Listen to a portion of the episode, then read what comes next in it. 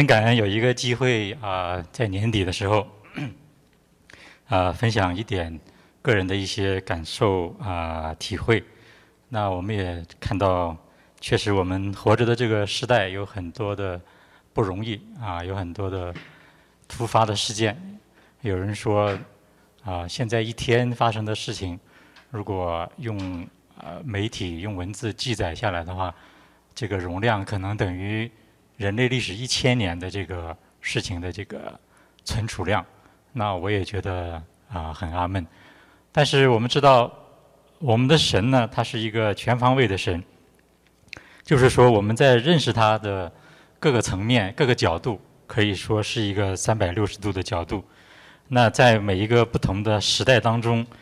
在季节的里面啊，我们常常说某一个季节神要做什么样的事情。啊，在每个季节的里面呢，可能我们都有一些啊比较突出的或者比较明显的一些的领受，或者是对神的一些的啊看见吧。那就我个人来讲的话，啊，今年我们也看到很多的环境，很多的啊局势一些的不容易啊。我个人呢，可能在啊领受方面特别觉得。现在是我们啊要特别看见、特别关注啊，特别来寻求，就是上帝的这样一个怜悯，他他的这样一个怜悯的属性啊，所以我这个标题叫做啊，因我们神怜悯的心肠。这句话呢，如果大家熟悉圣经，应该知道它是在啊路加福音第一章的后半部分，是撒加利亚，就是施洗约翰的父亲。啊，当他能够开口说话的时候，他做了一番祷告。啊，那但是这句话呢，我只是拿来引用一下。啊，我们今天分享的经文呢，还不是啊，施洗约翰的出生，也不是撒加利亚的这样的一个啊回应，而而是一个很短的一段的记载，就是耶稣基督和迦南妇人啊，有这么一个福音书里面的记载和经历。那福音书呢？啊，可以对比着来看，所以我先选取了马可福音的第七章，在二十四节到三十节里面，这里面啊有一个相对比较呃抽象，就是说没有太展开的一个记载。那我在这里读给大家。这里说二十四二十四节里面说，耶稣从那里起身，往推罗西顿的境内去，进了一家，不愿意人知道。却隐藏不住。当下有一个妇人，她的小女儿被巫鬼附着，听见耶稣的事，就来俯伏在他脚前。这妇人是希利尼人，属叙利菲尼基族。他求耶稣赶出那鬼，离开他的女儿。耶稣对他说：“让儿女们先吃饱，不好拿儿女的饼丢给狗吃。”妇人回答说：“主啊，不错。”但是狗在桌子底下也吃孩子们的碎渣。耶稣对他说：“因这句话，你回去吧，鬼已经离开你的女儿了。”他就回家去，见小孩子躺在床上，鬼已经出去了。啊，这段圣经呢很有意思，因为啊，如果说耶稣有过几次讲话有点比较粗鲁的话啊，当然这个粗鲁是打一个引号的，可能这里面有一句话就可以列在其中了。啊，耶稣说不好拿儿女的饼啊丢给狗吃，这个讲起来感觉不应该从耶稣的口中出来，啊，所以呃也有很多的呃圣经的讲解啊，一些传道人呢，很多对这一句话也有一些解释和解读，啊，我们今天也是对这件事情呢有一点的解读啊，帮助大家或者说我们一起来思考到底神给我们什么样的启示，啊，那为了更全面的对比，那我们知道在马太福音里面，啊，也也也记载了这个故事，所以我把马太福音的这个记载放在后面，啊，有了刚才的印象和记忆，如果大家手里有圣经，也可以看，啊，我们屏幕的投影就是马太福音，你也可以看刚才的马可福音的这一段的记载，我们来比较，我们来看，啊，圣经里面这样的两个部分记载着同一件事情。他们有哪些的补充？有哪些的互相的呼应？首先一个呢，在马太福音啊，如果我们看第十五章马太福音的记载呢，其实耶稣他去了推罗和西顿啊，这个理由呢不是非常的清楚，但是有一点呢，根据前文呢可以看到，就是在十五章里面呢，啊，耶稣跟法利赛人、跟一些宗教领袖产生了一些矛盾，啊，比如说这些法利赛人就说你的门徒吃饭怎么不洗手啊等等，啊，然后耶稣就特别跟啊门徒们讲，就是说。啊，吃到肚子里的不会污秽人啊，但是从口里出来的才会污秽人啊。所以这个背景呢，就是说耶稣跟法利赛人他们在关于洁净、关于礼仪方面可能有一些冲突。那耶稣离开以后呢，他退到推罗。如果讲到退的话呢，可能就是说耶稣在那个时候有一个特别的安排。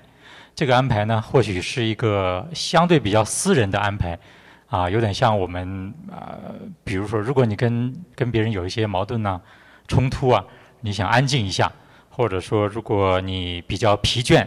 啊，服侍特别的辛苦，可能就像我们有的时候讲叫退休会啊，或许耶稣带着门徒去推罗和西顿去退休去了。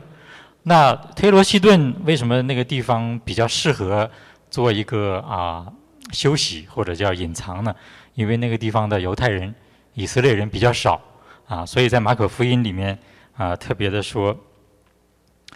他不愿意人知道啊。耶稣进了一家，就是在推罗西顿这个地方，它是一个外邦人的地方。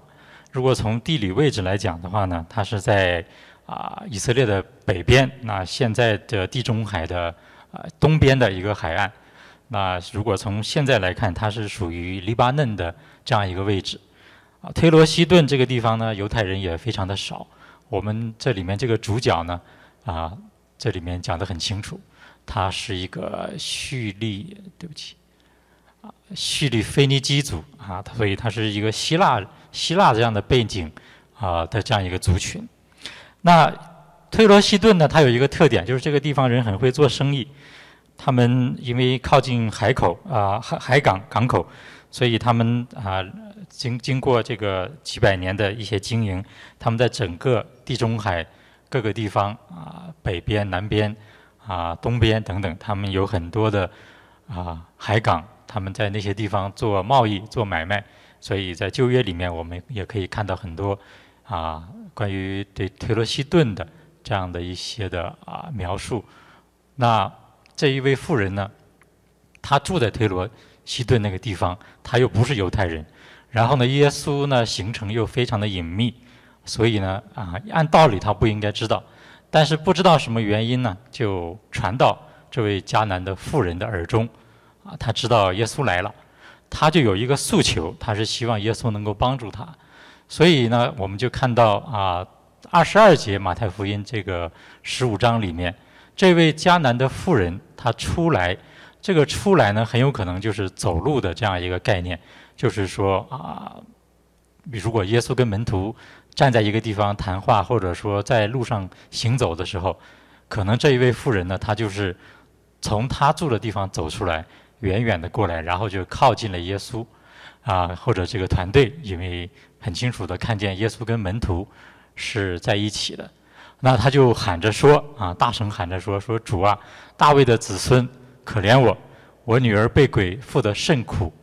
啊，这一位妇人，她的要求非常的清楚，就是她的女儿被鬼附着。啊，也有解经书里面说这句话原文就是说，她女儿就各种各样的行为，就像就像鬼一样，就是总而言之就是完全的不正常，而且是非常的严重。那这一位妇人，她高声喊着，她里面非常非常大的这样的需要。啊，她对耶稣的称呼是主啊。除此之外，还有大卫的子孙，啊，所以这个就很有意思啊。大卫的子孙这个词呢，是以色列人用的，啊，他作为一个外邦人呢，事实上他是没有啊任何的这种关联性或者叫做交叉性，是可以用这个词的，啊，对耶稣的形容。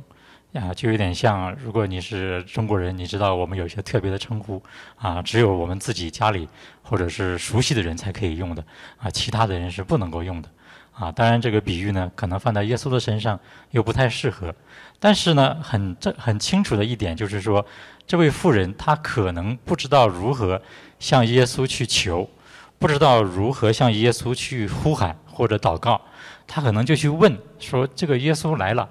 啊，我要去求他，那我管他叫什么呢？”别人可能就说：“啊，耶稣在以色列境内，就是在我们的南边，啊，推罗西顿的南边，在以色列的境内，在犹太人那里，他施行神迹，他施怜悯，他施拯救的时候，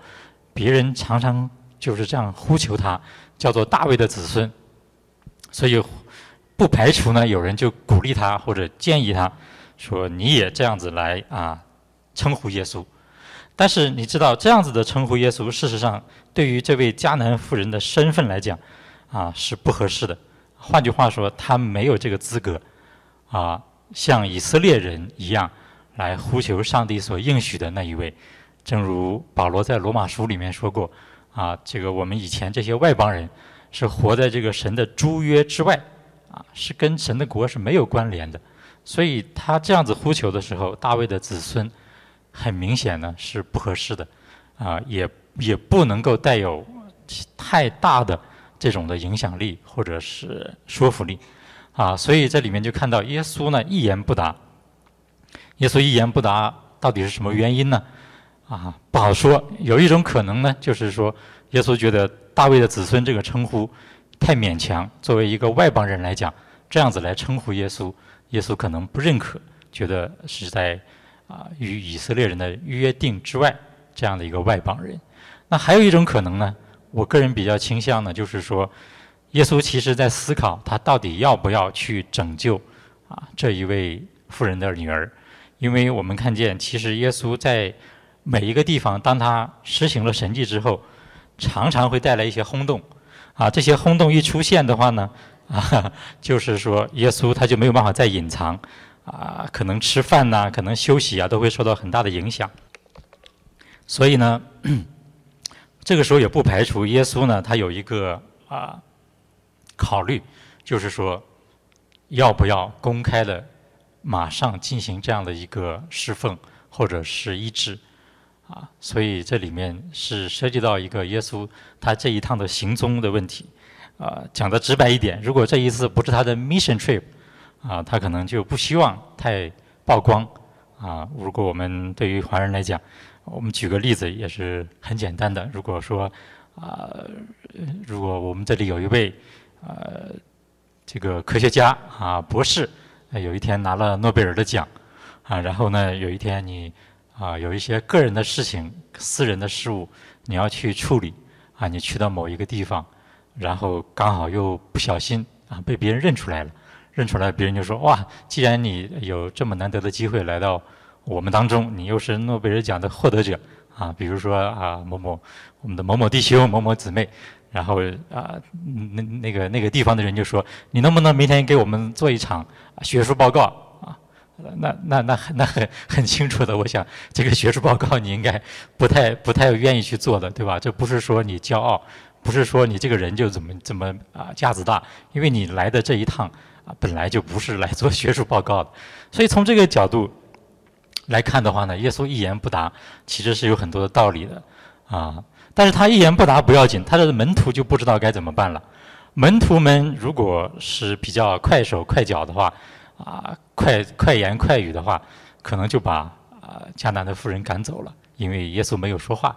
但是呢，门徒可能以前也受过这样的教导，就是说啊，如果耶稣没有表态，他们不可以啊轻慢任何的一个人。所以这个时候，门徒可能就有一些心里面的打鼓，不知道该怎么做。然后或许又持续了僵持了一段时间，门徒就觉得。哎呀，是还是要问一下啊，我们的夫子问一下耶稣到底怎么办？不如就赶他走吧。所以门徒就进前来啊，就对耶稣说，而且是求耶稣，就是说啊，就劝说耶稣了，就是这个意思。就说这妇人在我们后头喊叫，请打发他走吧。所以从后头喊叫这个话啊，应该可以估计到耶稣在前面走，然后后妇人在后面追。啊，是这样的一个啊情况，所以门徒说打发他走算了，因为耶稣不出声嘛，门徒就猜测，觉得不要耽误，也不要打搅耶稣这一趟的一个使命。再往下看呢，耶稣终于开口说话了。这个一开口说话呢，耶稣讲了一句啊，似乎是非常有道理的一句话。他说什么呢？他说：“我奉差遣，不过是到以色列家迷失的羊那里去。”那耶稣奉差遣到以色列家迷失的羊，在马太福音啊有一章记载，就是说耶稣看见这许多的人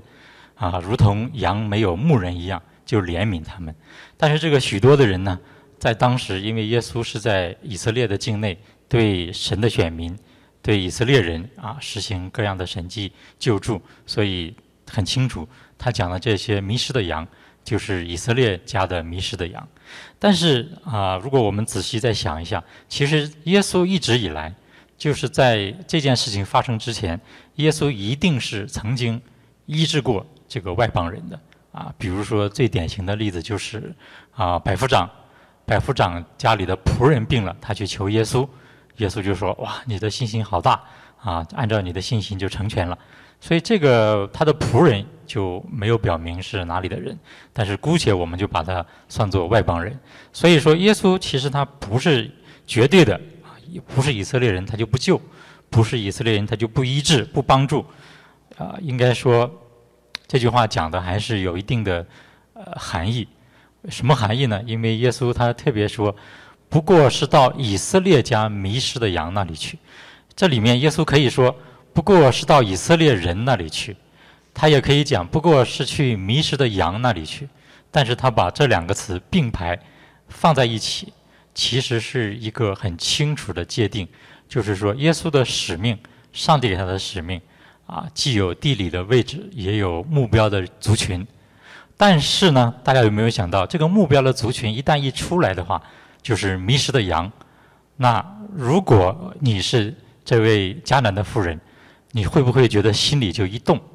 就觉得哇，好像迷失的羊，我这样的一个外邦人，是不是啊？我的女儿因为这样的一个呃状况，也是迷失的羊。这个时候或许啊。迦南的妇人，她就找到了一个共同点，就是她的女儿或许也是啊，就是那个所谓的迷失的羊的那一部分。所以这一位妇人呢，她接下来啊，就又做了一件事情。看中文呢，我们可能不太知道啊，因为这里面说那妇人来拜他，但是如果看英文呢，这个拜他是跪在那里。换句话说啊，妇人不但是追上来，他原来是在后头，他不但追上来，而且是。拜在耶稣，就跪在耶稣的旁边，啊，跪在耶稣的前面，把这个路其实都已经挡住了，啊，耶稣就走不了了。那来拜他，同时说主啊，帮助我，啊，主啊，帮助我。这个这个祷告其实是非常的关键，啊，这里面大卫的子孙没有了，省略了，因为富人可能明白了，啊，这句话放在他的口中讲出来，不见得。成为一个交换的条件，因为他不是呃在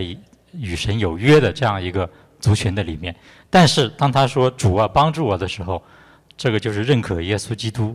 这样的一个权柄和身份。那主要帮助我，呃有很多的牧师说这个是圣经里面啊应该是最短的最短的祷告啊，但是同时它又常常是最关键的一个祷告。如果我们啊还记得当当彼得。尝试着用信心在水面上行走的时候，当他信心突然下降的时候，他就胆怯了。然后彼得就突然就要沉到水里，啊，这个时候从他胆怯到要沉到水里，估计就是一瞬间，大概两秒钟、三秒钟，所以他不可能做长啊时间的句子多的文字多的祷告。所以彼得当时就呼喊了一下，说：“主啊，救我！啊，主啊，救我！和主啊，帮助我！”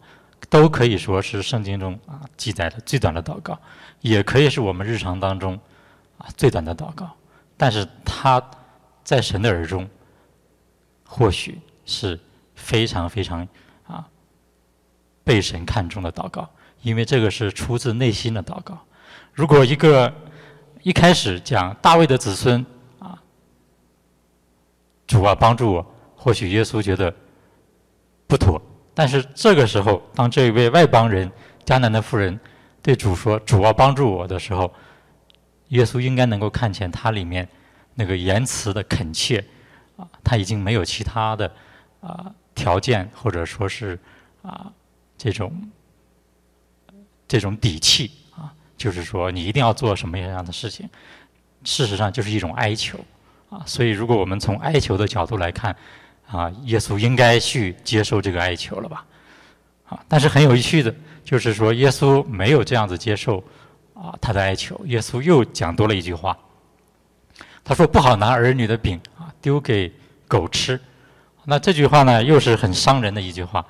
啊。有有有一些解经者就是说，这个狗呢，可能是讲的宠物的狗，所以呃是带有一定的可爱的这样子的描述 啊。当然，这个我们作为呃现现代人，我们不能随便这样子来讲解。啊，我我记得以前还看过一个啊，叫做那个视频我忘了，是一个系列的视频，就讲到啊关于传福音的，也是美国的一个机构做的。那那位美国的牧师，他讲到这一点的时候，因为他在强调说福音要向所有人传递传讲，所以他说啊，在讲耶稣说这句话的时候，他特别加了一个想象啊，他说耶稣讲这句话的时候，应该是歪了一下头，然后眼睛冲这个妇人眨了一眨。啊，然后妇人看见就明白了，就配合耶稣一起做一场戏。哇，当时看得我，我觉得如果圣经可以这样解的话，我们都可以当解经家了。啊，OK，我我你怎么敢说耶稣那个时候歪了一下头，眨了一下眼睛，然后说不可以拿狗啊，不可以拿儿女的饼丢给狗吃啊？这个这个不可不可以这样子来解经的。所以如果说这个狗啊不是一个开玩笑的，不是一个宠物狗啊，耶稣当时也不是一个。冲这位妇人眨眼睛的这样一个动作的话，那耶稣到底是要表达一个啊什么样的意思呢？其实耶稣呢，他在出来服侍的这几年的里面，他有一个特点啊，耶稣是常常借用一些说法，他最典型的就是借用圣经的话语啊。除此之外呢，他也会借用一些啊当时的一些流就是流行的一些话语。所以我们不排除说这句话是当时流行的，在以色列人中的这样一句话语。啊，举例来说呢，啊，耶稣曾经大家记得在圣殿当中推倒这个兑换的银钱的桌子，把圣殿里面做买卖的人赶出去。啊，然后当时耶稣说过一句话，说啊，经常记者说，我的殿必成为万民啊祷告的殿，啊，你们倒把它变为贼窝了。所以这句话，呃，如果你从礼貌上来讲，似乎耶稣也是很冒犯人，怎么把这个贼窝跟这个挂钩在一起？但如果在圣经里面如果查考的话呢，其实耶稣是把旧约里面的两个不同的经文拼在一起。啊，第一个呢就是以赛亚书的经文说，以赛亚说啊，就是在未来在将来，我的殿，上帝说我的殿要成为万民祷告的殿，所以耶稣先引引用了以赛亚书的前啊这一句作为前半句。然后呢，耶稣又引用了耶利米书的啊一句话，耶利米书，耶利米指责这些啊这个祭司也好啊，宗教领袖也好啊，说你们啊把神的殿变成贼窝了。所以如果我们不知道背景的话，就啊呃如果你没有串出圣经的话，没有看的话，可能就以为这句话是耶稣随时想出来的啊，随时啊这个是他自己的原创，实际上不是的。这句话是从圣经里面的。两个地方啊，耶稣把它拼在一起的，所以啊，耶稣有这样一个特点，我们就不容易，就比较容易理解这一句话。耶稣应该很有可能是说引用了当时啊，在以色列人中常常流行的一句话，就是说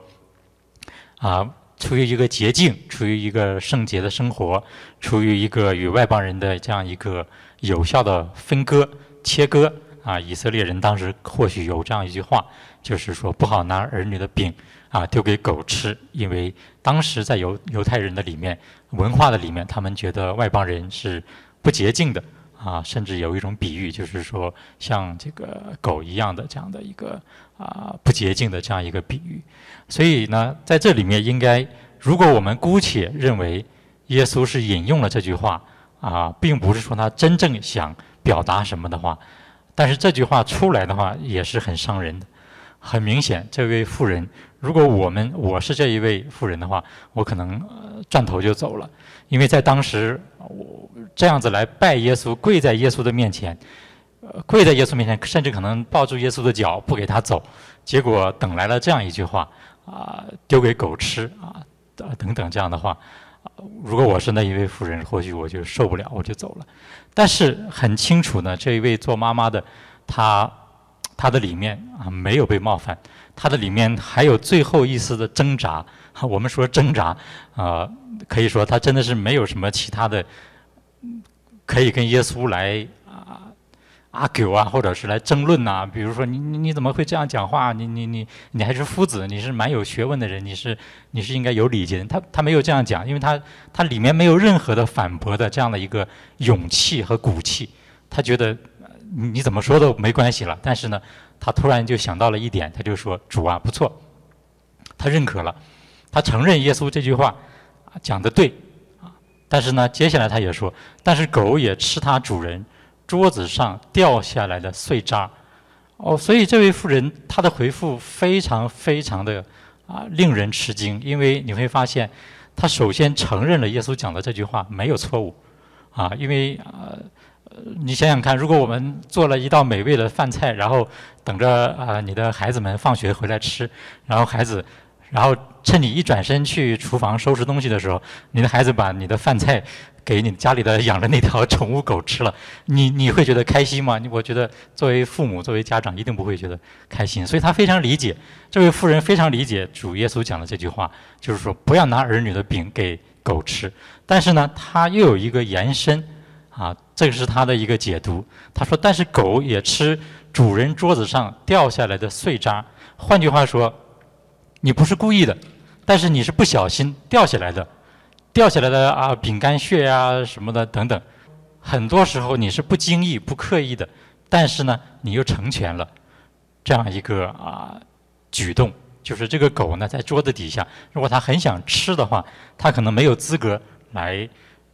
非常正式的来吃来品尝，但是它在桌子底下，它很可以的，很可能他他有这个机会来尝这个碎渣啊，这个碎渣就够了。对于这个狗来讲，尝一尝就够了，因为本身就不是给他预备的啊这样的一顿饭啊。所以，当一个人这样子来为着自己的孩子向耶稣来恳求的时候，你就知道他里面这个情真意切，他里面真的是到了一个绝境啊。否否则的话。这个呃，你说他有幽默也好，你说他啊这个不在乎也好，其实任何人，如果你是觉得有一个面子的问题，你都会觉得啊，你不会不会去讲这句话。但是如果你把面子放在一边的话，你就会去讲这句话。而且这句话讲的确实实实在在，是是是有道理的，因为啊不是来刻意的来拿什么应得的东西，而是别人吃剩的掉下来的。啊，你给我吃，给这个桌子下的狗吃就可以了，要求不高。啊，所以耶稣在这里面就说：“啊，夫人，你的信心是大的。”所以耶稣说：“照你所要的，给你成全了。”啊，从那时候他的女儿就好了。如果看马可福音说，啊，这一位啊，耶稣对他说：“因这句话你就回去吧，鬼已经离开你的女儿了。”然后妇人回去之后，见小孩子躺在床上，啊，鬼已经。出去了，所以这里面，在那一刻啊，耶稣说鬼已经离开了，然后这位妇人回去，啊，鬼也出去了。那这个时候大家有没有注意到？就是说，当当耶稣赞赞许他的时候，耶稣说：“你的信心是大的。” OK，所以呢，很多的牧师讲传道人在讲这一段经文的时候，他们的标题都是用信心啊，迦南妇人的信心。啊，我们的信心，啊，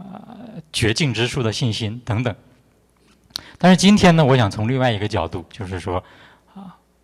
因为信心是我们人所发出的，是我们人能够做的，对吧？但是从另外一个角度，我们要看见，神如果不是因着神的怜悯，你的信心落在什么地方？这个是一个很大的一个问题，就是说，这是一个值得我们深思的问题。就是我们有信心，OK，啊，主你有应许，我抓住你的应许，然后主你有能力，啊，你你你释放能力，然后主你有这个啊啊这个各种各样的理由啊、条件呢，我可以向主求。但是大家有没有想过，如果神不是一位怜悯的神，啊，就算这位妇人不管怎么去劝说、去啊哀求，或许耶稣还是不会做，因为耶稣说：“我来就是去以色列家迷失的羊那里。”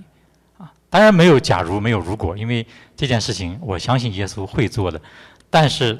耶稣尽管表扬了这位妇人的信心，但耶稣没有给自己的脸上啊贴一块金。说，因为我是怜悯的，但是这个是我们要读出来的。如果神不是一位怜悯的神，我们很多的祷告、很多的诉求，啊，其实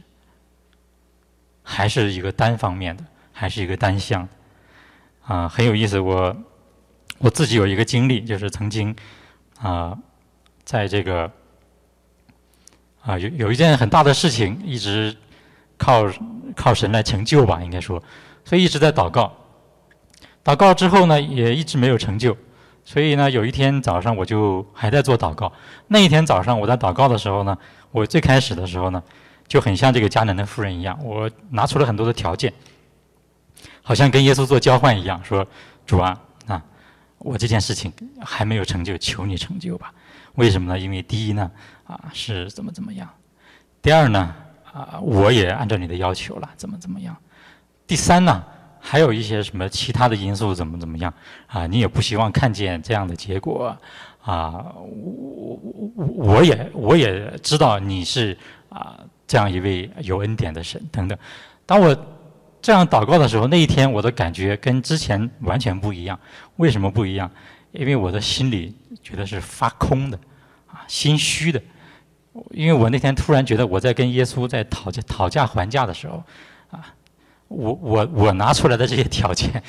好像根本就没有资格拿出来一样，好像啊，我我相信这不是魔鬼的控告啊，就是说我是觉得我这些条件摆在台面上，啊，耶稣，你看我有这么多的条件摆在这个地方，我任何一个条件，不敢说所有条件嘛，我任何一个条件应该都可以打动你，应该都可以说服你。说服你来为我做这件事情，但是那天早上，当我这样祷告的时候，我反反复复，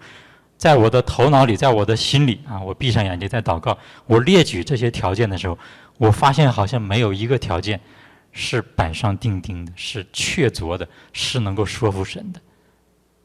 是好像神就欠我一样，神就一定要这样做的。哇！我那天突然觉得坏了，完了，为什么？因为原来。我以为我这些条件是拿得出手的，还可以讨价还价的，但是发现好像不对的，不见得在神那里就一定要这样子来成就。那我又安静了一下，最后感谢神了。我最后里面想到了唯一的一条，就是说，主啊，啊你是怜悯的神，我现在这些条件都没用了，我不敢在你的面前再去跟你讨价还价，再去跟你。啊，摆摆事实讲道理，哦，我这些都是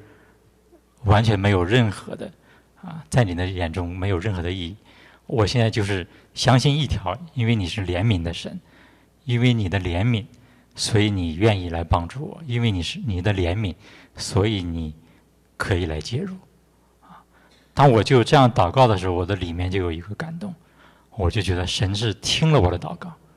啊。不但有感动，而且有一个应许，就在那一天，因为我是早上祷告的，就在那一天的白天，啊，我所寻求、等候的那件事情，啊，就成就了。所以我知道不是偶然的。他为什么不早一天成就？为什么不晚一天成就？偏偏在我那一天早上，我把我之前所有的条件、交换的条件、跟神要交换的条件，我丢到一边，最后求他怜悯，偏偏就在那一天成就。如果他早一天成就，我可能人生到现在都不会出现那一天的祷告，因为成就了嘛。成就的原因是什么呢？那因为那一天没有到就成就了，我我就觉得啊，因为我为神做了这个，因为神是这样的，因为神是那样子，但是都没有落到怜悯这个上面。只有到最后那一天，我说神你是怜悯的神，我只能因着你的怜悯来求你，到那一天神就成就了。所以这是给我是个人的一个非常大的触动。我知道，我们很多的人，我们有信心，啊，我们也鼓励大家有信心。但是信心喊出来的时候，信心行出来的时候，真的是要像这个迦南的妇人一样，你要看见他不是说喊一句神就就就就出手，也不是说啊他。就好像我们在读书的时候，我我们知道有一门课叫幺零幺，对吧？幺零幺都是基础课，然后可能就是二零幺或者是三零幺就变成研究生的课。就是说，不见得你有这个幺零幺的这个根基，然后神就来做，有可能到了二零幺，有可能到了三零幺。意思是什么呢？你到最后一定是你自己的所有的努力都尽到之后，然后你会发现，最后你的信心落到一个地方。这个地方是神不改变的一个属性，就是怜悯。当神的怜悯来到你面前的时候，你那个时候的领受才知道，你过去的啊那些的啊是有意义的，是有价值的，但是是帮助你认识神他的一个终极的一个怜悯的属性啊，这是一个例子。还有一个小的见证啊，讲完了我们就呃结束就结束今天的分享。有一个。有一个见证，就是说啊，有一个有一个新闻啊，在这个香港七月份有一个啊，有有一个演唱的这个这个团体，他们在这个体育馆做演出的时候啊，他们是合歌唱的组合，那有人在上面唱，有人在后面跳，有伴舞的，大概有十个人在台上。结果呢，就在七月份那一天，他们那个台上跳舞的时候。就是演演出的时候，那个吊起来的那个大屏幕，用两根钢丝吊起来的电视大屏幕，那个大屏幕的重量呢是六百公斤，一千两百斤。两根钢丝吊起来，其中一根钢丝断了，大屏幕掉下来了，掉下来了就砸中了两个跳舞的男生，啊，其中一个人可能就是腿断或者怎么，就是就是很快就恢复了，另外一个人就被那个大屏幕砸到脖子上、颈椎上。第三、第四根的颈椎断裂，然后说他的神经元是没有了，彻底没有了，断裂了。然后，因为我我我当时只是看了一下这个新闻，后来看了一下后续的报道，说他的啊父亲就这位一个跳舞的人的他的父亲舞者啊这个男生他的父亲从加拿大就急急忙忙赶回去了。然后我一看他的名字，吓了我一跳，他是一位牧师，而且我看过他的啊一些的分享。你想想看，在一个舞台上。十个人左右，有唱歌的，有跳舞的，有伴舞的，然后一个大屏幕电视砸下来，偏偏就砸中了一位牧师的儿子。你能想象吗？是出于什么原因？不知道。就好像在啊，福音书里面记载一个生来瞎眼的人，然后那些人就问耶稣：“哎，他怎么生来就瞎眼呢？是不是他的父母有罪啊？是不是他犯了什么罪啊？”耶稣答案不是这样子的。耶稣意思就是说，你们不要去。胡乱猜想，但是不可能不猜想的。什么原因呢？为什么偏偏牧师的儿子被砸中了？砸中之后，他的这位牧师紧急从加拿大回到香港，然后医生给他的诊断是永久的、终生的瘫痪。不但是终身瘫痪，他是从颈椎以下全身都动不了。换句话说，这样一个小伙子一生，他只能是躺在床上，靠别人喂他，他的手脚全身都动不了。那个神经元是零。啊，就是说整个的神经元是是没有了，就是断掉了，啊，这样的一个情况的出现。那这位牧师呢，后来我就有一些 follow，他在啊，经常在网上有一些代祷信，除了代祷信，也有一些家书，因为他那个时候就跟他的太太还有那个小伙子的哥哥，他们就全天候的啊陪伴的这个这个这个小伙子在医院里面陪伴。啊，后来呢，大概到十月份的时候，据说。啊，他的这个颈椎的这个水肿消除了，然后呢，据说就是说有一点点可能万分之一的可能性吧，就是他的这个神经还是可以连接起来，万分之一的可能。他到目前没有看见任何，只是说医生说如果朝着这个方向的话，或许他有一个可能啊来康复。那他的啊，我要说的呢，就是说这位牧师他可以有很多的分享。他的心得、心路历程给大家，但是他写的那个代祷信里面，他怎么分享了呢？他就说，他说他出去在外面的时候，每次看到和他的儿子年纪差不多的呃年轻人，他说他就会走到那个人的后面去看他的颈椎，看他第三节、第四节的颈椎，就是看着一个陌生人的颈椎啊，讲白了。然后他他的心里面就默默祷告说：“孩子，第三、第四节就是这里了，求神怜悯你。”看着一个不认识的人，他就走在人家后面，啊，看着这个颈椎三四节，然后祷告说：“孩子，求神怜悯你。”所以经过啊。这样一个从七月份到现在四个多月了，但是呢，这位牧师就说了一句话，他说啊，在代祷信里面，他说，经过几个月的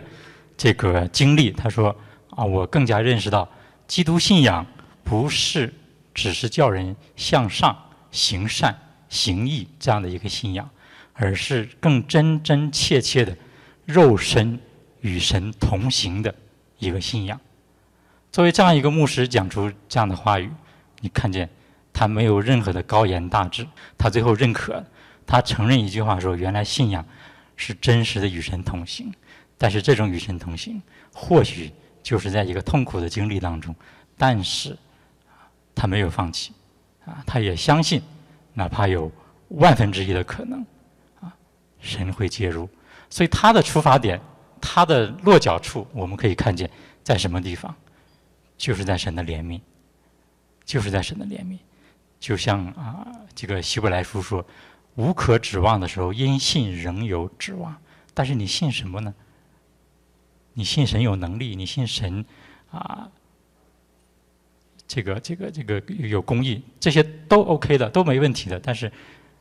最重要的一条，当一个人彻底无力的时候，像这个迦南的妇人一样，他可能用尽最后的力气，他做了一件事情。他可能就爬在耶稣的脚前，跪在耶稣的脚前，然后可能就抱住耶稣，啊，甚至当耶稣驳这个不叫驳斥了，耶稣拒绝他的时候，他还能够最后用尽力气说一句话：说狗也吃它主人桌子上掉下来的碎渣，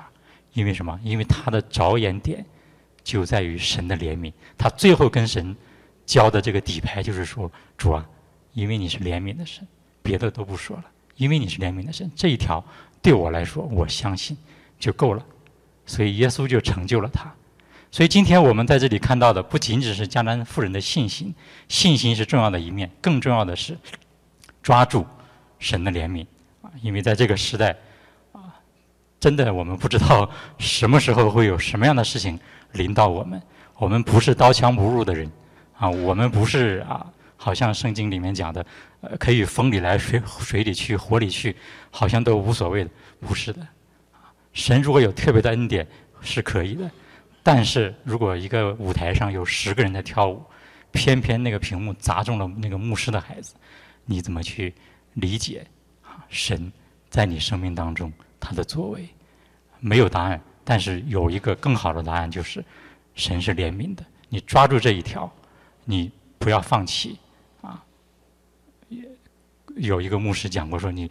真的到了无可指望的时候，你爬也要爬到神的面前，啊，这个是你要做的，千万不要就放弃，千万不要就弃绝神，也千万不要在信仰上觉得啊，这一切对神产生质疑、怀疑，甚至就丢弃这样的信仰，啊，愿神啊祝福每一位，我们一起有一个祷告，主我们感谢你啊，在 这个时代。我们何等需要从你来的怜悯，从你来的保守，从你来的看顾。主，你是怜悯的神。主，我们啊，在你的面前没有什么高言大志，啊，没有什么啊所谓的必必将成就的东西。啊，虽然我们有这样的信心，我们有这样的盼望，但是我们也知道，主啊，很多的事情不是我们自己可以决定的。但是很多的事情临到我们的身上。我们知道你有你的美意，你有你的啊良善，你有你的特别的安排。虽然不明白，但是我们也相信，就像那个迦南妇人一样，主啊，我们跟你的约定没有中断，我们啊跟你的连接在我们自己的身上是我们要抓住的，因为你没有弃绝我们，我们也不会弃绝这信仰，我们也不会弃绝。这一位独一的神在我们生命当中的带领，愿你怜悯我们啊！愿你垂听在这里面每一位弟兄姊妹的祷告，无论有声的还是无声的，主啊，每一个人里面多多少少都有那一个过不去的坎，都有那一个胜不过的软弱，都有那一个迟迟没有成就的又大又难的事情，像一块千斤的重担压在我们的身上，透不过气来。但是主啊，此时此刻，愿你的怜悯临到每一个在你面前呼求怜悯的弟兄姊妹，怜悯临到我们每一个从心里面最后抓住啊你的这一属性的。作为我们最后的无可指望的时候，仍然抓住的这样的一条，就是你的怜悯。愿你因你怜悯的属性，你不背乎你自己的属性，你来成就，你来施恩，叫我们可以进入啊你丰富的同在当中。谢谢主，听我们这样祷告，愿你的名得荣耀，奉耶稣基督的名祷告，阿门。